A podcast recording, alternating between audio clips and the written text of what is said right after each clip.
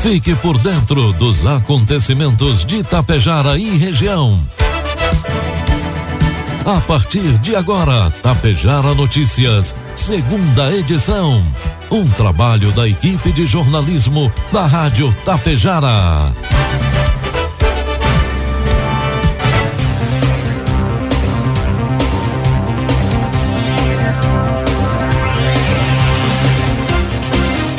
Agora são 12 horas 31 minutos, 28 graus de temperatura. Boa tarde, está na hora aqui pela Tapejara FM 101,5.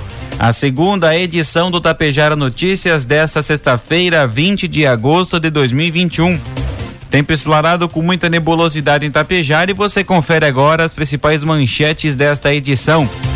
Polícia Ambiental realiza operação Blaster em Água Santa e região. Governo de Ibiaçá conclui perfuração de mais um poço tubular. Tentativa do golpe do bilhete premiado é realizada em Tapejara. E o plano plurianual é apresentado no município de Água Santa. Tapejara Notícias, segunda edição, conta com a produção da equipe de jornalismo da Rádio Tapejara e tem oferecimento do Laboratório Vidal Pacheco e da Cotapel. Produtos agrícolas. Agora são 12 horas 33 minutos. Cotação dos produtos agrícolas, preços praticados pela Cotapel nesta sexta-feira. Soja R$ reais com 20 centavos, milho R$ reais e o trigo pão PH 78 ou mais R$ reais.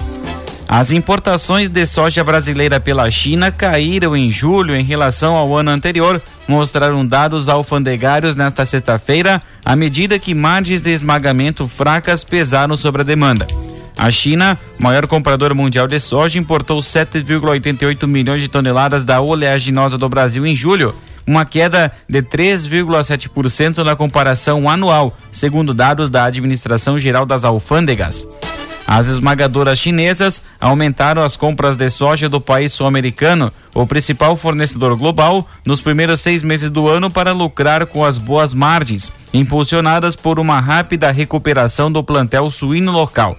A demanda do setor de proteína animal, no entanto, enfraqueceu recentemente, já que as margens dos suínos caíram para território negativo com a queda dos preços dos porcos. Em julho, os desembarques de soja na China de todas as origens totalizaram 8,67 milhões de toneladas, uma queda de 14,1% em relação ao ano anterior. Informe Econômico. Agora são 12 horas e 35 minutos. Vamos trazendo as informações do mercado econômico. Neste momento na Bolsa de Valores, o dólar comercial está cotado a cinco reais com quarenta e cinco centavos, dólar turismo cinco com sessenta e três e o euro seis reais com sessenta e sete centavos.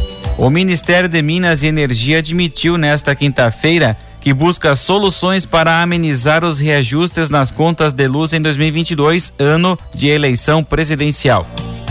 A nota foi publicada após o superintendente de gestão tarifária da ANEL, Davi Antunes Lima, indicar que as tarifas de energia podem subir em média 16,68% no próximo ano, principalmente por conta, por conta da crise hídrica que o país enfrenta.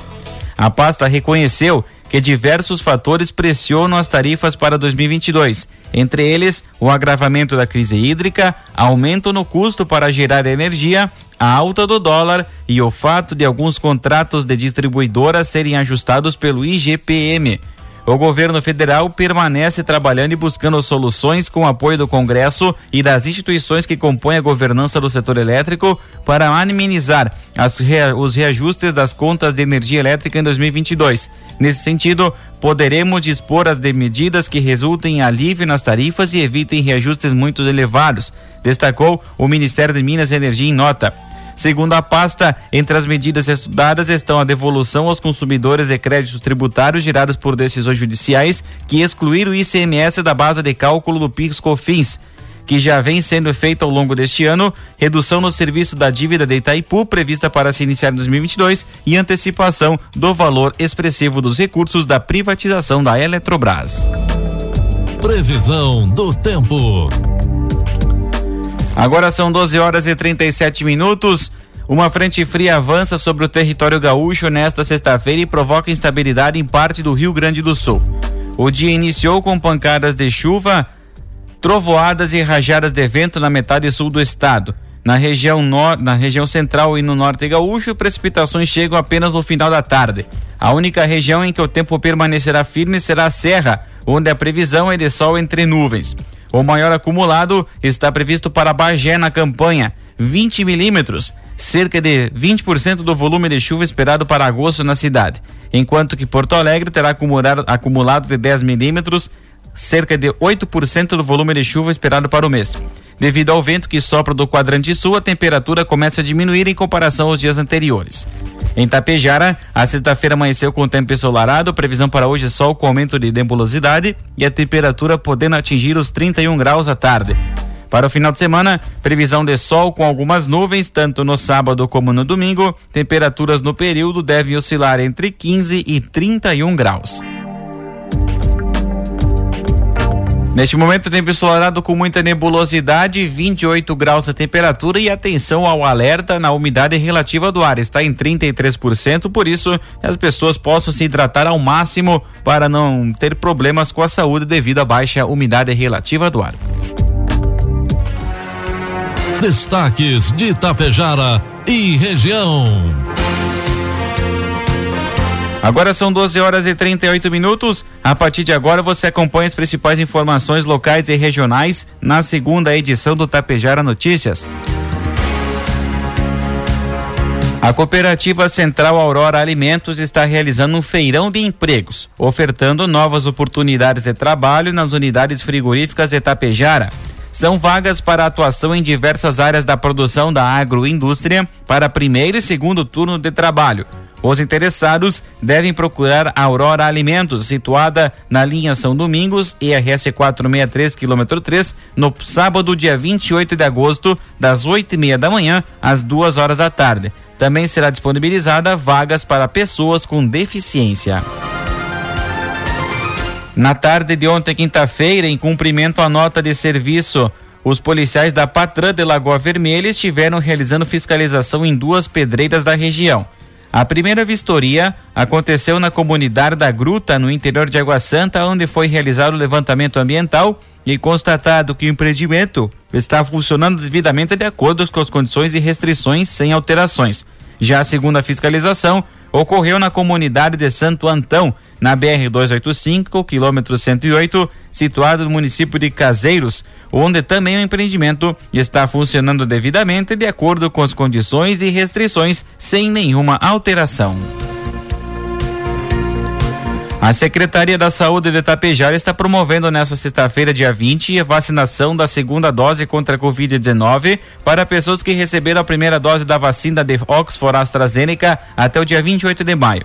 A vacinação acontece agora no período da tarde, da 1 às 4 horas. Cidadão deve levar documento com CPF, cartão SUS e comprovante da primeira dose. Durante a campanha, você pode doar alimentos não perecíveis que serão destinados pela Secretaria de Assistência Social às pessoas em situação de vulnerabilidade. Também serão aceitas doações de brinquedos que serão direcionados ao programa Primeira Infância Melhor. 12 horas 40 minutos, 28 graus a temperatura. A Câmara de Vereadores de Ibiaçá antecipou para hoje, dia 20, a sessão ordinária do Legislativo que aconteceria na próxima segunda-feira, dia 23. O documento, assinado pelo presidente Alcide Stefani, é motivado pela participação de parte dos integrantes da casa na Marcha dos Vereadores, que acontecerá na semana que vem na capital federal Brasília. A reunião acontecerá no plenário da Câmara de Vereadores de Ibiaçá às 7 horas da noite, sendo fechada a presença do público devido à pandemia. Não há projetos de lei em pauta. Na manhã de ontem, quinta-feira, aconteceu nas dependências da Câmara de Vereadores de Água Santa a apresentação da, e audiência pública do Plano Plurianual, o PAA, para o quadriênio 2022-2025. O Plano Plurianual é um instrumento para planejar as ações governamentais de caráter mais estratégico, político e de longo prazo.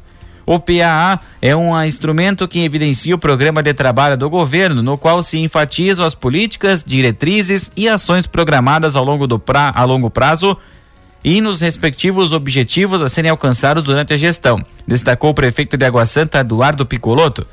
A elaboração do plano plurianual é a primeira etapa e nela estão contidos projetos e atividades a serem alcançados nos próximos anos. Em seguida, será elaborada a lei de diretrizes orçamentárias para cada exercício, contemplando atividades já previstas no plano plurianual. Por fim, contemplando seu processo, será elaborado o orçamento a fim de que seja possível atingir os objetivos da Lei de Diretrizes Orçamentárias. Através de um estudo aprofundado, procuramos contemplar todos os setores da administração, considerando dois aspectos fundamentais: a capacidade financeira do município e a preocupação de colocar em prática as propostas de nossa equipe de governo apresentadas à população da nossa cidade, completou o prefeito Eduardo Picoloto. A audiência pública foi conduzida pelo contador do município de Água Santa, Adroaldo Favareto.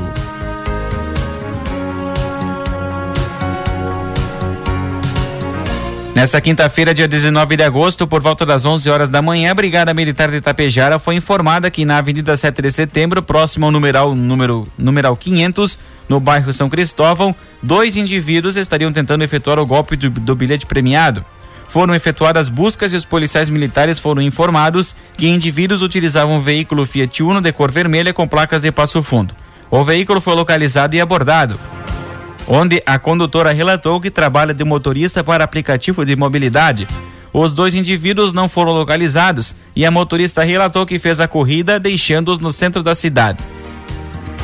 Ela falou que não conhece os indivíduos e estava apenas retornando para sua base. O governo de Ibiaçá concluiu na última segunda-feira a perfuração de um novo poço tubular no interior do município. A unidade foi construída próximo ao camping tropical, situado às margens da IRS 126, em local que pertence à comunidade do Paiol da Várzea. Com 84 metros de profundidade, o poço vai fornecer água potável a pelo menos quatro propriedades da região. O prefeito Ulisses Sequim destacou a, a, conclusão de mais uma obra, um compromisso que tínhamos com as famílias dessa região de que pudéssemos fornecer água de qualidade. Fruto da reivindicação das famílias e do esforço do governo e de todas as secretarias para que pudéssemos entregar essa obra para as famílias.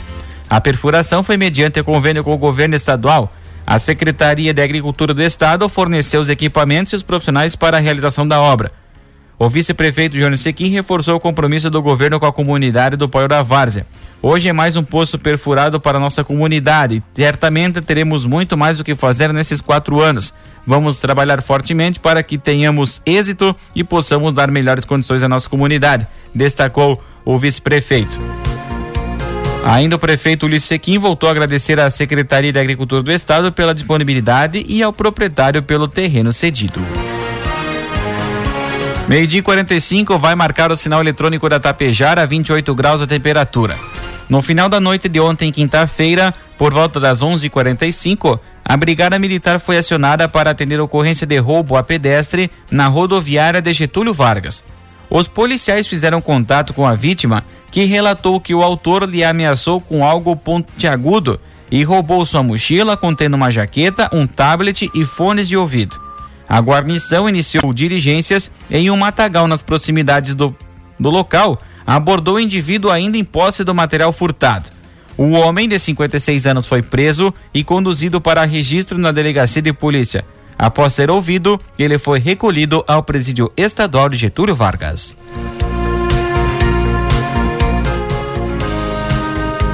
A RGE transformou o cenário energético de 10 hospitais dos municípios de sua área de concessão. A ação de eficiência energética, que faz parte do programa RGE nos hospitais, tem como objetivo modernizar o sistema de iluminação das instituições de saúde, instalando usinas de geração de energia solar e substituindo lâmpadas comuns por unidades com tecnologia de LED. Para o analista do programa de eficiência energética da RGE, Odair de Ters, os sistemas implementados nas instituições de saúde são altamente tecnológicos é um ganho muito significativo em termos de consumo de energia, economia financeira e avanço de novas tecnologias. As usinas de geração de energia operam de maneira totalmente automatizada e produ produzem energia de qualidade. Com isso, os hospitais poderão destinar o valor economizado nas contas de energia para as outras áreas, beneficiando todos os usuários e funcionários, comentou o Dair. no município de São José do Ouro, foram substituídas 534 lâmpadas de, para LED e instalada uma usina de 70 kW de potência fotovoltaica no Hospital São José. Com as ações, o hospital passa a ter uma economia de energia equivalente a 100,5 megawatts por ano, o que seria suficiente para abastecer 42 casas por mês. A instalação do sistema fotovoltaico iniciou no dia 11 de abril. O Ministério Público Federal obteve a condenação de um homem que conseguiu um empréstimo consignado de 30 mil reais em uma agência da Caixa Econômica Federal do município de Rio Pardo e tentou obter outros 36 mil em Rio Pardo e Soledade, mediante o uso de documentos de identidade e comprovantes de residência falsos. O mesmo indivíduo, tendo sua estratégia de fraude descoberta nas agências da Caixa, ainda se valeu de documentos de, identidade e comprovantes de residência falsos para causar um desfalque de 3 mil reais de uma loja de materiais de construção em Alvorada por meio de abertura de um crediário. Ele foi condenado a sete anos e cinco dias de reclusão pelos crimes de estelionato e de falsificação de documentos públicos, sem direito de recorrer da pena em liberdade. Registra-se que nas ocasiões em que lesou a agência da Caixa em Rio Pardo, a loja de materiais de construção em Alvorada e tentou lesar a agência da Caixa em Soledade, o mesmo estava foragido da Justiça após ter sido posto em liberdade provisória por decisão da Justiça Estadual em outro processo criminal no qual já havia sido preso. O homem condenado que, atendia pela alcunha de Peco atuava em conjunto com outro estelionatário conhecido como Cabeça, que também foi condenado pelo envolvimento nas fraudes em outro processo.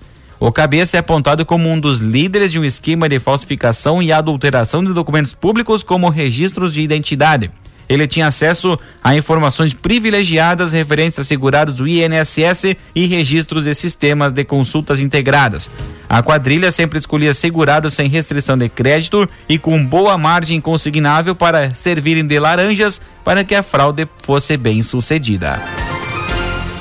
12 horas 49 minutos, 28 graus de temperatura. Na noite de ontem, quinta-feira, guarnições da Brigada Militar de Erechim estavam em operação contra o narcotráfico e na rua José Oscar Salazar abordaram um veículo Fiat Uno no qual se tinha conhecimento que os ocupantes do veículo estavam conduzindo drogas da cidade de Barão de Cotegipe. Foram abordadas e identificadas quatro pessoas e na busca pessoal, local, localizada com uma mulher, uma porção de crack pesando 51 gramas. Diante do fato, todos os tripulantes do veículo foram conduzidos à delegacia de polícia, sendo efetuado o auto de prisão de flagrante a um homem de 29 anos e uma mulher de 21 anos. A Secretaria da Agricultura de Cochilha informa que a horta municipal situada na comunidade do Arroio de Fátima será reativada. O espaço conta com 2.500 metros quadrados e estão sendo preparados 15 canteiros onde serão cultivados diversos tipos de hortaliças. Também será reativada uma estufa onde serão produzidos morangos em um sistema de cultivo semi-hidropônico. A produção será destinada para as escolas municipais de Coxilha e o excedente da produção será doado para as comunidades quando tiverem eventos. Este evento, este projeto está sendo executado pela Secretaria de Agricultura de Coxilha em parceria e responsabilidade técnica da equipe da Emater.